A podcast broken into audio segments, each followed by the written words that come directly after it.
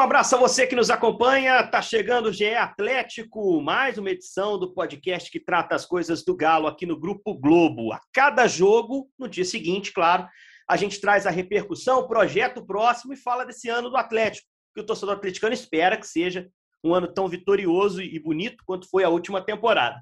Mas o Galo vive alguns percalços. Eu sou o Henrique Fernandes e vou trocar ideia com muita gente aqui para a gente tentar entender o contexto geral do Clube Atlético Mineiro nessa temporada. Vou saudando cada um dos meus convidados aqui para essa, essa edição de hoje. Cada um traz um destaquezinho inicial, depois a gente esquenta a pauta uh, para mais um empate do Atlético no Campeonato Brasileiro, 1 a 1 com o Bragantino. Minha primeira saudação ao meu companheiro Jaime Júnior de várias transmissões. Tropeçou, hein, Jaime? Tropeçou no Braga de novo. Um abraço, meu camarada. Um abraço, Henrique, a todos os colegas, a todos que nos acompanham. O meu destaque é o seguinte: fica turco. Já tem gente querendo que o turco vá embora. A minha opinião é diferente.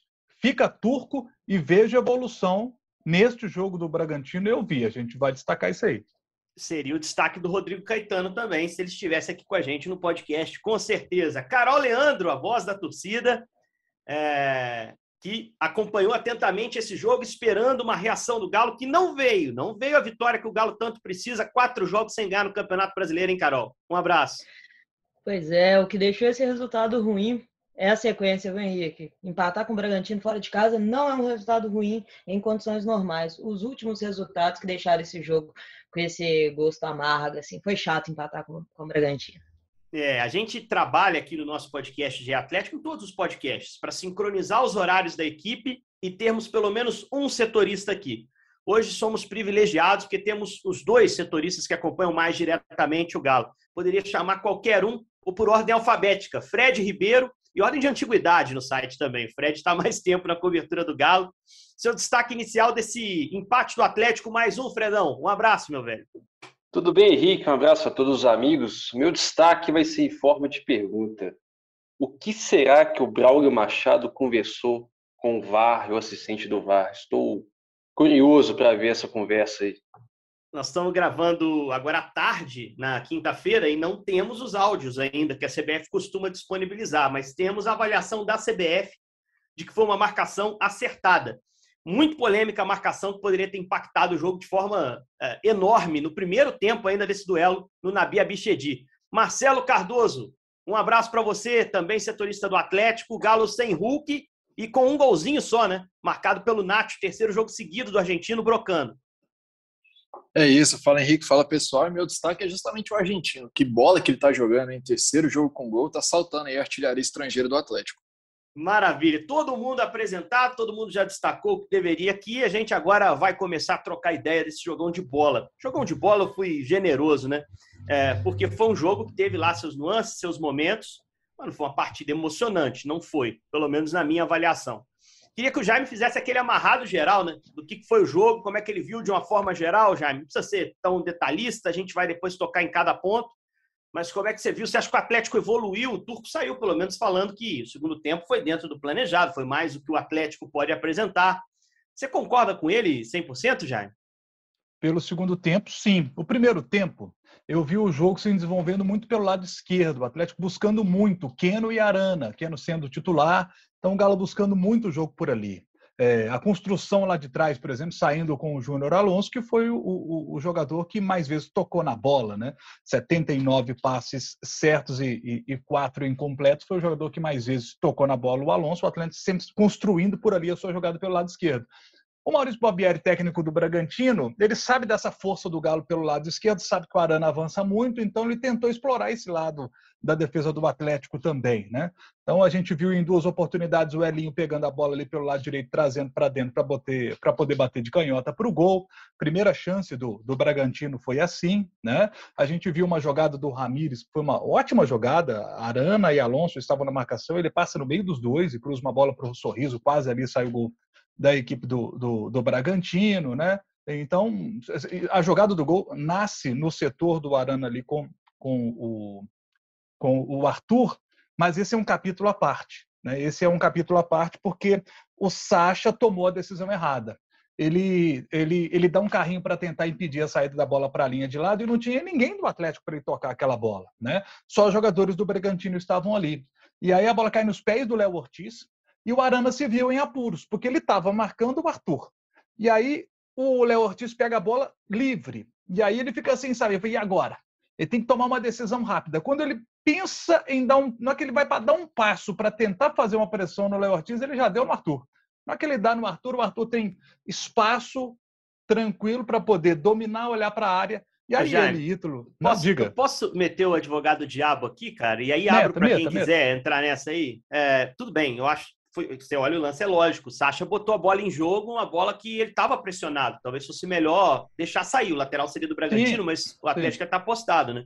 Mas o Keno também não errou no lance, não, cara. Se o centroavante está ali lutando, o que, que o Ponta tá fazendo lá na frente com o Léo Ortiz, que é o último homem do Bragantino no campo de ataque? O Arana tomou um dois contra um ali também, porque o Ponta não ajudou, você não acha, não? É, eu até olhando a imagem de trás, tinha um outro jogador com o Keno, que eu não, eu não consegui identificar quem era. O Keno estava. É, era, o, era o Renan, salvo engano. Né? O Bragantino subiu é. a linha toda, né? O Bragantino subiu é. a linha toda. O, o Andrés Hurtado, lateral direito, já estava projetado à frente, inclusive na pressão no Sacha, né? E aí o Sacha coloca a bola para dentro. O Ortiz era o, era o Sobra. E o Sobra fica com ela inteira. Quer dizer, o time do Bragantino tá todo lá em cima. O que, que o Keno tá fazendo no campo de ataque? Baixa também. Você não pode criar uma inferioridade numérica, ainda mais no lado do campo. Eu achei que o Keno também deu um errado ali no lance de posicionamento. É, mas, mas o, grande, o grande equívoco mesmo é, é do Sacha, né? E aí tem todo o mérito também do Arthur. O cruzamento é, é, é, lá no ponto futuro. E o mérito maior ainda do Ítalo, que se antecipa ao Natan muito bem. Um desvio que mata o Everson, não tem condição de fazer absolutamente nada. Mas, já que entramos nesse tema, os outros colegas, o que acham aí do, do lance em relação ao Keno? Quem quiser pegar, pega a bola aí, ó. É, eu, eu, confesso que eu não, não, não, notei o posicionamento do, do Keno na, na, jogada, não, mas assim, o Alonso tenta fazer o corte, né? Acaba. Acho que foi um lance muito mais de mérito da construção ofensiva do Bragantino do que demérito. E, e da pressão Atlético. ofensiva, né? Pressão é, ofensiva é, do não, Bragantino. O Bragantino retoma duas vezes para fazer esse gol, Fred. É, exatamente. O Natan espana a bola e o Sacha tenta aí um lance mais de, de vontade e acaba tendo azar. E o próprio Natan, acho que estava bem marcado na, na marcação do. Estava bem posicionado na marcação do Ítalo, que chutou de uma maneira totalmente feliz, assim, indefensável. Mas o, eu achei que o Alonso e o Natan, inclusive, fizeram uma boa partida, bem seguros assim, no segundo tempo. Acho que foi muito mais um lance assim, meio de sorte e também qualidade do Ítalo para o Atlético sair atrás do marcador. Eu já acho que já estava com cara, Carol, e, isso vem desde o jogo contra o América, que em algum momento a saída de bola do Galha promoveu um erro que poderia resultar em gol do Bragantino. Você entendeu assim também? Aquele início para mim foi bem angustiante, assim, do ponto de vista do Atlético, vendo os caras tentando tirar a bola de lá e não conseguindo achar, conectar meio, tava difícil, né? É, o meu ponto é exatamente esse, Henrique. Eu, eu entendo que a tomada de decisão errada do Sacha é que coloca a jogada como definitiva. Mas o início dessa saída de bola é uma bola no Jair que bate nele igual se fosse uma parede e o Atlético já perde a posse de bola ali, na transição, mais uma vez. E errando muito. Os 10 primeiros minutos de jogo, o Atlético errou muito passe no meio de campo. E eu acho que esse é o desequilíbrio que tá, que tá dando ali e tá tirando a confiança na saída de bola. E a gente só parou de tomar sufoco assim quando começou a quebrar a bola, mas no meio de campo que aí o Nacho abriu para receber, e a qualidade do Nacho receber é outra história também. Mas teve que mudar a saída de bola, por quê? Porque essa quantidade de erro vai enfraquecendo a confiança. E sem confiança você vai errar mais. E para mim, esse grande erro aí desse lance começou nessa saída de bola. Quando ela bate no Jair, igual se ele fosse uma parede, e já o Bragantino já retoma essa bola ali, é praticamente o Atlético jogou tomando contra-ataque em toda a saída de bola no primeiro tempo. Aí não tem como você você conseguir fazer o jogo que o Galo gosta de fazer, porque o Galo gosta de jogar com a bola, ter o controle do jogo, ter posse de bola. A saída que está popularmente sendo falada como sustentada, né? Que sai a equipe toda em bloco, com a posse de bola. O Galo não consegue fazer isso porque não consegue manter a posse de bola nessa saída. Fica sempre brincando de, de batata quente ali nessa saída de bola. E uma hora uma hora chega. dá ruim. É. É, e, e por jogo tá chegando o primeiro tempo, uma hora do primeiro tempo. É, não, e eu é até o inverso do que vinha acontecendo, né, Marcelo? O time vinha conseguindo jogar bem o primeiro tempo e no segundo deixava cair. Foi assim com o Curitiba, por exemplo, muito claramente. Contra o Del Valle também lá no Equador, muito claramente. Embora lá tenha o componente físico, né, da altitude. Contra o América e nesse último jogo contra o Bragantino, o Galo leva no mínimo ali uns 25, 30 minutos para entender o que está acontecendo ao redor dele. O Turco falou na entrevista que foram 15, eu acho que foram uns 25, cara. É, que, claro, poderia ser diferente se a marcação da arbitragem, arbitragem de campo prevalecesse antes da revisão do VAR. E aí o Bragantino teria um homem a menos, o Galo poderia abrir o placar de pênalti, o jogo teria outra história, né? Ou poderia marcar um gol de pênalti, né? Seria um gol de empate.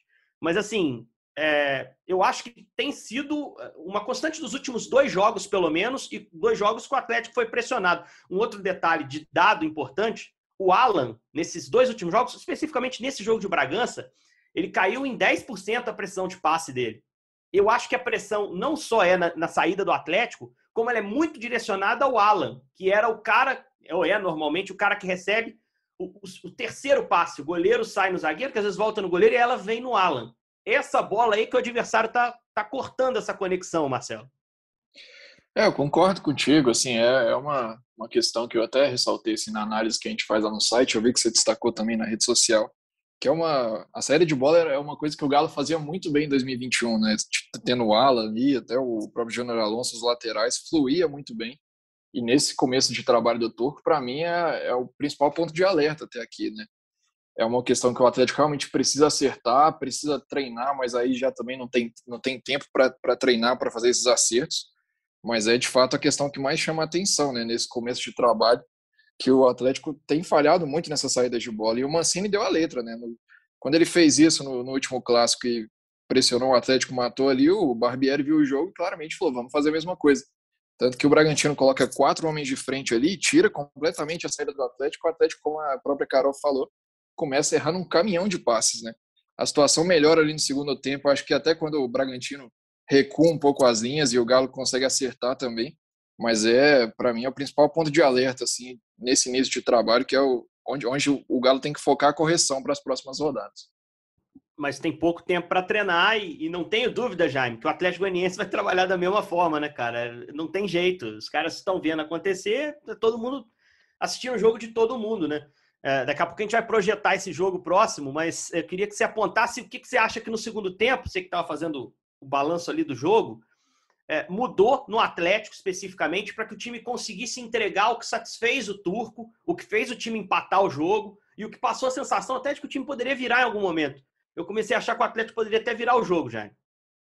É, eu também. É, só para completar o primeiro tempo, tivemos o lance do pênalti anulado, que já já nós vamos destacar, merece um capítulo à parte, mas achei que depois do pênalti, é, até ali, o Bragantino não tinha criado chances claras de gol. Depois do pênalti, eu senti uma queda emocional do time. Tem um impacto emocional no time durante uns 5, 7 minutos, talvez. E aí a gente tem a jogada do Elinho e a principal jogada do Ramírez, que eu citei no início do podcast, que o sorriso ele entra na área para bater no contrapé do, do, do Everson, quase eles fazem 2 a 0 ali. Né? É, e aí o Atlético, depois disso, que grande chance o Bragantino teve no jogo? No jogo. Não teve mais. Né? A gente teve ali o Alan, no fim do primeiro tempo, ele tem uma finalização de fora da área, no início do segundo tempo, ele também tem uma. É, o Alan, é, se tem essa característica dos adversários estarem pressionando mais a saída de bola dele, temos visto o Alan arriscar mais também chutes de fora da área. Parece ser um pedido do Turco para ele contra o América. Foram dois arremates de fora da área, o Jailson pegou as duas, agora o Cleiton pegou as duas dele o, o Alan perseguindo esse seu gol aí de fora da área. Agora, o segundo tempo, para mim, isso que já o, o, o, Bragantino ele baixa as linhas e facilita a saída de bola do Atlético. Né? Então o Atlético consegue construir melhor as suas jogadas. E aí é, o, o, Atlético finalizou 10 vezes no segundo tempo e o Bragantino simplesmente nenhuma nenhuma finalização. Então o Atlético a, controlar... a única finalização certa do Bragantino foi o gol e no segundo tempo realmente não teve nenhuma, já. Nada, nada. Nada, o Atlético consegue controlar totalmente o jogo, não, não sofre atrás e pressiona, consegue fazer o seu gol né, com, com o Nacho, e uma belíssima cobrança de falta do Nacho, espetacular, né? O, o Cleiton não esperava aquela bola ali, tanto que ele dá um passo, né? Pra, imaginando a bola atrás da barreira, na hora que ele dá um passo, o abraço, né? Ele tomou no contrapé. É, agora, tudo começa, eu falei do Sacha, que no lance do gol, para mim, do lance do gol do Bragantino ele errou, mas tudo começa com uma roubada de bola do Atlético, o Sacha fica com ela, quando ele estava se aproximando da área, falta em cima dele. Então, o, o Sacha participa é, indiretamente do, do gol de empate do Atlético. Né? É, a, naquele momento que o Galo empatou o jogo, dois jogadores já estavam do lado de fora para entrar, o Rubens e o Ademir. Né? Mas aí o, o, o Turco preferiu não mexer, só aos 26 ele coloca o Ademir ali no, no lugar do, do Zarate. Mais para frente, ele foi colocando outros jogadores, Rubens, o Savinho, e o Atlético seguiu sendo totalmente melhor. Totalmente você não, melhor. E você teve não acha que, Sacha, né? Você não acha Só que as mexidas deram uma bagunçadinha, não, Jaime? É, é, é mas, mas não, não o suficiente para fazer com que o Bragantino criasse chances É. de gol. Você vê que o Bragantino conseguiu até ir para o campo do Atlético, mas sem oferecer perigo. Mas o Atlético também não conseguiu criar tantas chances claras de gol, né? A grande chance clara de gol que o Atlético teve foi aos 42 no cruzamento do Arana que o Sacha mandou para fora, né? Mas a gente for olhar assim, ó, o Atlético teve essa grande chance de gol, teve o gol de falta do Nacho, mas grande chance claríssima mesmo não teve assim, né? Teve essa essa bola do do Sacha. Então o Atlético não conseguiu criar chances claríssimas de gols Verdade. também, né? Mas, mas dentro de uma média de finalizações, o Atlético tem normalmente 19 finalizações por jogo no Campeonato Brasileiro, nesse teve 18 finalizações, com destaque para o segundo tempo, que, que, que foi muito bom do, do Galo contra a equipe do, do Bragantino, mas sem criar aquele número de chances claras que a gente viu, por exemplo, contra o Goiás. O Atlético criou mais chances contra o Goiás e, e perdeu muitas delas, né? Então esse, é- esse é um ponto para poder citar também. E mas esse jogo é impressionante, né, gente? Atlético e Bragantino em Bragança é tudo empate, impressionante. Oito empates, Jogos, oito empates. É isso mesmo, oito empates são todos os confrontos na história em Bragança Paulista terminaram empatados. Ô, ô, Carol, você sentiu falta de um banco mais forte para essa partida? Você tinha, a rigor, só o Ademir ali de alternativa testada e aprovada. Fora os meninos que têm talento, sabe? O próprio Rubens ganhando espaço. Tinha o Fábio Gomes, que ele sequer colocou no jogo, mesmo precisando ali de talvez de, de- mais um atacante, talvez ali de buscar um. Ele termina o jogo com dois atacantes, sendo um Ademir e o outro Sacha. né? Então, assim, é, é um momento também de, de- de fragilidade de elenco, né? Por tudo que aconteceu, o Dylan e Savarino negociados, aí o Vargas machuca. Nesse jogo, especificamente, ainda não tinha o Hulk. Fica difícil também buscar um- uma mudança, um impacto no jogo, né, Carol? É, o Galo enfraqueceu, assim, com essas saídas, enfraqueceu principalmente as reposições, né? Que eu já falei sobre isso no, no último jogo, que para mim fica claro, é você olhar para o banco e falar assim, ó, beleza, eu preciso mudar o jogo. Tá, eu tenho o Ademir. E aí eu tenho quem mais? Eu tô precisando de gol. Vai colocar o Fábio Gomes, que não aproveitou nenhuma oportunidade que teve. O Savarino a gente já conhecia, já confiava, e o Borreiro era um cara que estava aproveitando essas chances quando tinha também no início do, do ano. E agora a gente está sem essas opções. O, branco, o banco do Galo está se enfraquecendo. Ano passado era a mesma coisa no meio de campo. A gente não tinha o Nath, o Zarate ali na armação, você tinha uma- algumas opções, como Natan e Orhan, que a gente não tem esse ano também. Então, o, o elenco do Galo está enfraquecido. A gente sabe né, que na metade do ano aí vai chegar alguns reforços para o Galo, mas é importante por causa disso a gente fica falando assim o ano inteiro, ó, o campeonato de pontos corridos é muito longo, tem muitos campeonatos, vai ter desfalque.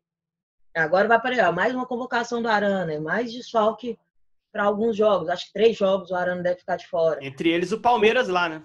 Exatamente, o calendário brasileiro faz isso. E todo mundo sabe, todo mundo que está envolvido com futebol sabe disso. E sabe a importância de ter um grande elenco.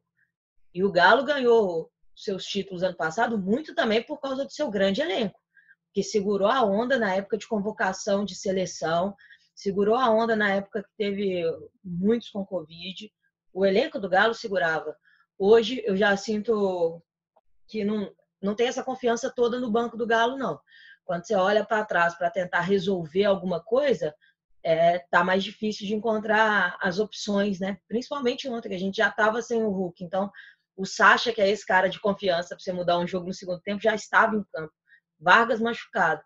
A gente ficou sem opções de ataque, que era o que a gente mais precisava, era fazer gols.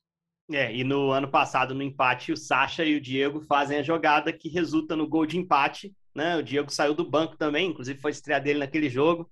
Mudou, gente. O cenário mudou. Não acho que seja um elenco assim tão mais fraco que o do ano passado. Acho que é um elenco capaz de brigar de novo no, no Campeonato Brasileiro. É, mas esse momento especificamente é mais sensível, porque acabaram de sair os jogadores, ainda não teve reposição. O Pavon é uma que deve chegar. Os meninos ainda estão se ambientando ao time, então é, ainda não são opções tão é, testadas e aprovadas. Ainda tem lesão do Vargas, ainda tinha suspensão do Hulk. Vamos para o lance mais polêmico da rodada, um dos mais polêmicos do campeonato. O Fred trouxe ele como destaque.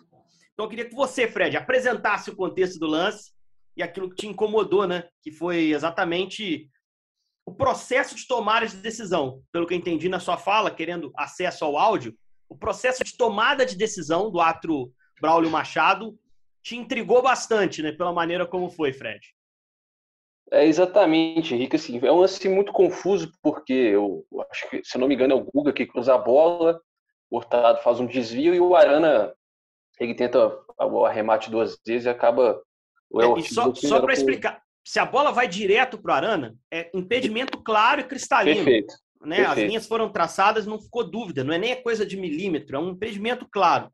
A grande questão é, é se o Andrés uh, ele toca nessa bola, o Andrés Hurtado, deliberadamente, se é uma ação de reflexo, se ele está bloqueando. Essa é a grande interpretação. Quem na sequência o Arana perde o gol, mas perde o gol porque o Léo Ortiz toca com a mão em cima da linha, e também não há muita discussão sobre toque na mão, e aí resultaria num pênalti e num cartão vermelho para o zagueiro do Bragantino. Isso foi marcado pelo ato de campo, depois houve a revisão do VAR, e ficamos pela interpretação do toque do Andrés Hurtado. Se foi um toque deliberado, se ele sendo deliberado, sendo um toque, uma ação, um erro técnico dele, gerou um segundo lance que habilitou o Arana, ou se foi uma ação de reflexo dele, que aí não habilitaria o Arana e por isso o impedimento foi marcado. Esse é o contexto, mas o processo de tomada de decisão te intrigou, Fred. É, e o, o VAR chamou o Gaúcho Machado ao monitor e a transmissão mostra né, as imagens que o, que o, o árbitro tem acesso aí beira do campo.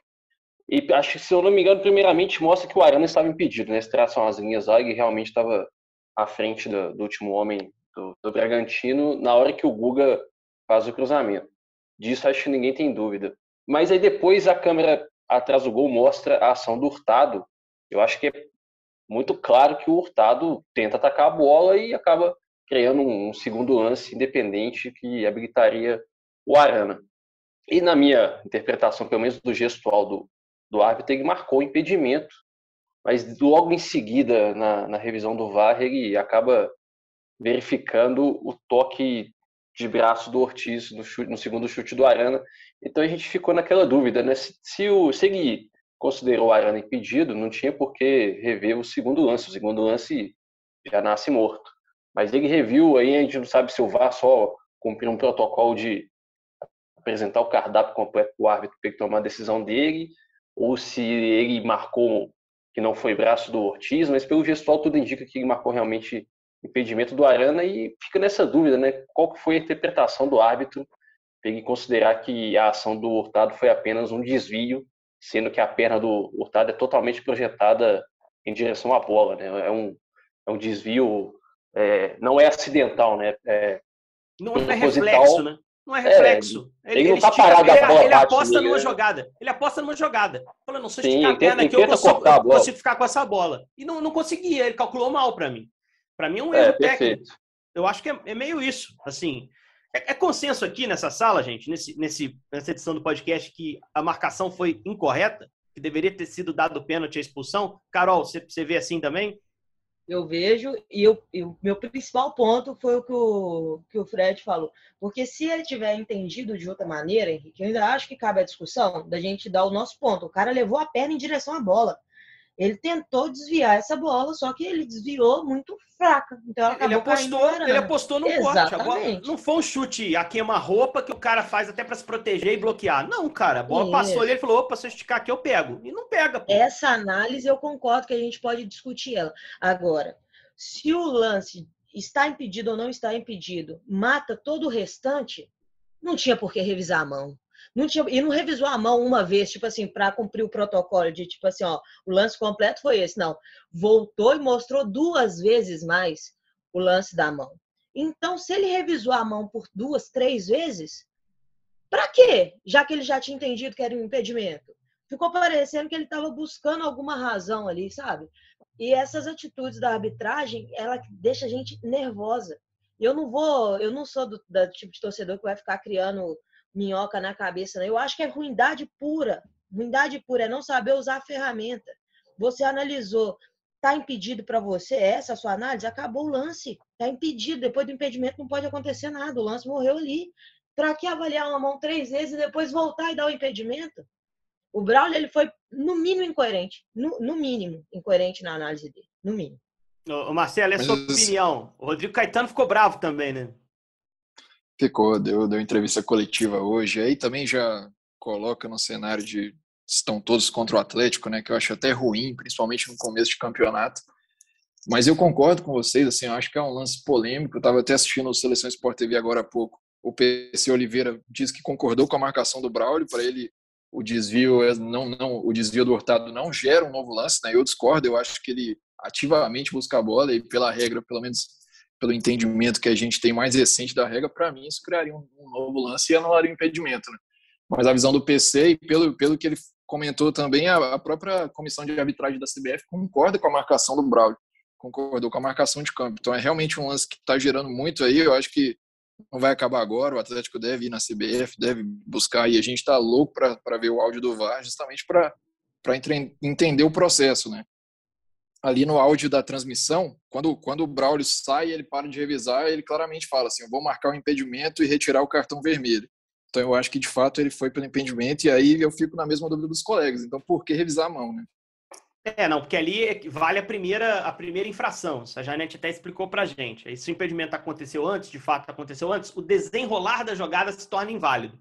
Né? Então, assim, ali tem que tirar realmente a infração da mão, aí é outra história. Ô, Jaime, queria ouvir sua opinião também. Lembrando que o Rodrigo Caetano, quando se colocou em relação a esse lance, ele citou outras duas situações. O jogo do, do Goiás, né, do Danilo Barcelos, é, com o Guga, e o julgamento que o Hulk vai submeter por causa daquele lance com o Curitiba, que o árbitro interpretou como amarelo, o, o Hulk vai a julgamento por aquele lance. Então, a, o Rodrigo entende que é uma série de decisões de arbitragem ao tribunal que prejudicam de alguma forma o Atlético. Já é, esse julgamento já foi marcado para o dia 18 deste mês de maio, artigo 254A, praticar agressão física, pena de 4 a 12 jogos, acho que não vai dar em nada. Não é possível que vai dar alguma coisa, né? Porque ah, o árbitro em campo ele percebe a intensidade, porque claramente o árbitro viu que o Hulk deu um chute entre as pernas do adversário, mas ele percebeu que não houve intensidade, até porque se houvesse o Hulk dando um chute, um chute naquele lugar do rapaz, ele certamente hoje, coitado, estaria sem andar, né? Porque o Hulk tem uma força incrível. Ele tirou a força do pé, por isso que tomou só um amarelo ali. O árbitro em campo, ele percebe essa intensidade. Eu acho né? até que era para vermelho, Jaime, mas eu acho um absurdo você levar isso a tribunal honestamente. Ah. Tá faz... colocando que a decisão do campo vale nada, né? E era um lance, ah. um lance pontual, não tem ali uma clara agressão. Era um lance que, para mim, sim, era para vermelho, mas não dá para você botar um cara no banco dos réus, gente. Ah, tem que valer alguma coisa no campo, sabe? É impressionante. Eu acho que tão julgável quanto esse lance talvez seja o do Danilo, que é a outra reclamação do jogo do Goiás. Uma bola que não está em disputa que ele acerta a costela do moleque lá, do, do Guga, a barriga né? dele. É, porque ele não, porque ele não valeu nada, não teve discussão. É. é fica complicado. Eu até acho que provavelmente o Danilo vai acabar indo pro STJD, né? Porque o jogo foi depois, e o STJD é, acaba ninguém demorando. Ninguém tem que ir, Fredinho. Ninguém tem que ir, é, Não, sim, mas é pela lógica, né? Mas só lembrando que há 10 anos o Atlético perdeu o Ronaldinho numa situação parecida. O Ronaldinho Atlético deu uma violenta, exatamente no Clube Gladiador. Foi uma polêmica danada, porque um dos auditores tinha postagem e é flamenguista de postagem contra o Ronaldinho, o Atlético perdeu o Ronaldinho contra o Inter e levou uma sova de 3 a 0 Então, assim, não, podemos esperar de tudo no STJD.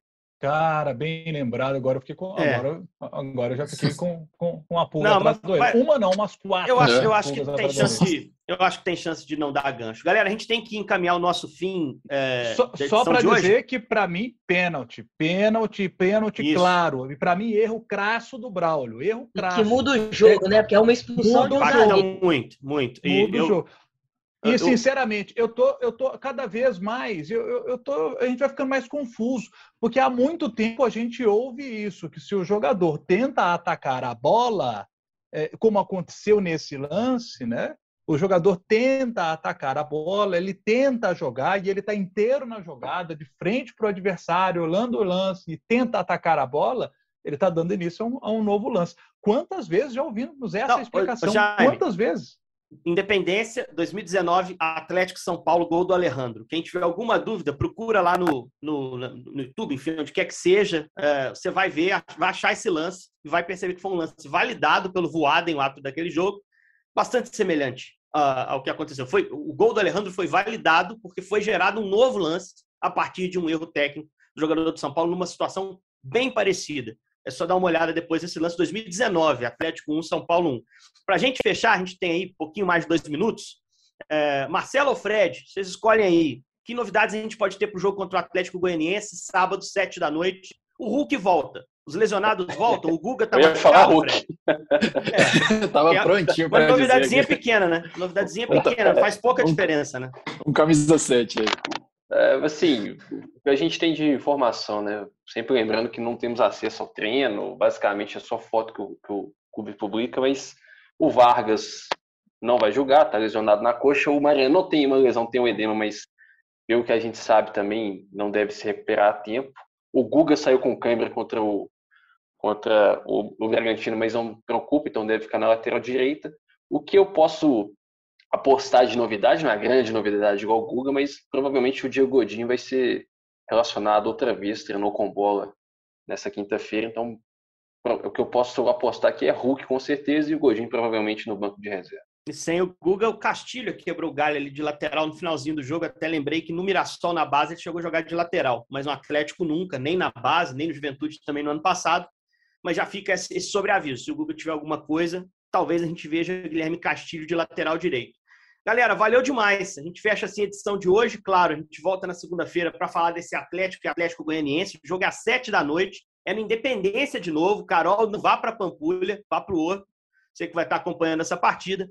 E você, torcedor atleticano, obrigado pela audiência de sempre. Agradeço demais quem participou dessa troca de ideia aqui. A gente volta, portanto, na segunda-feira com mais uma edição do GE Atlético. Valeu!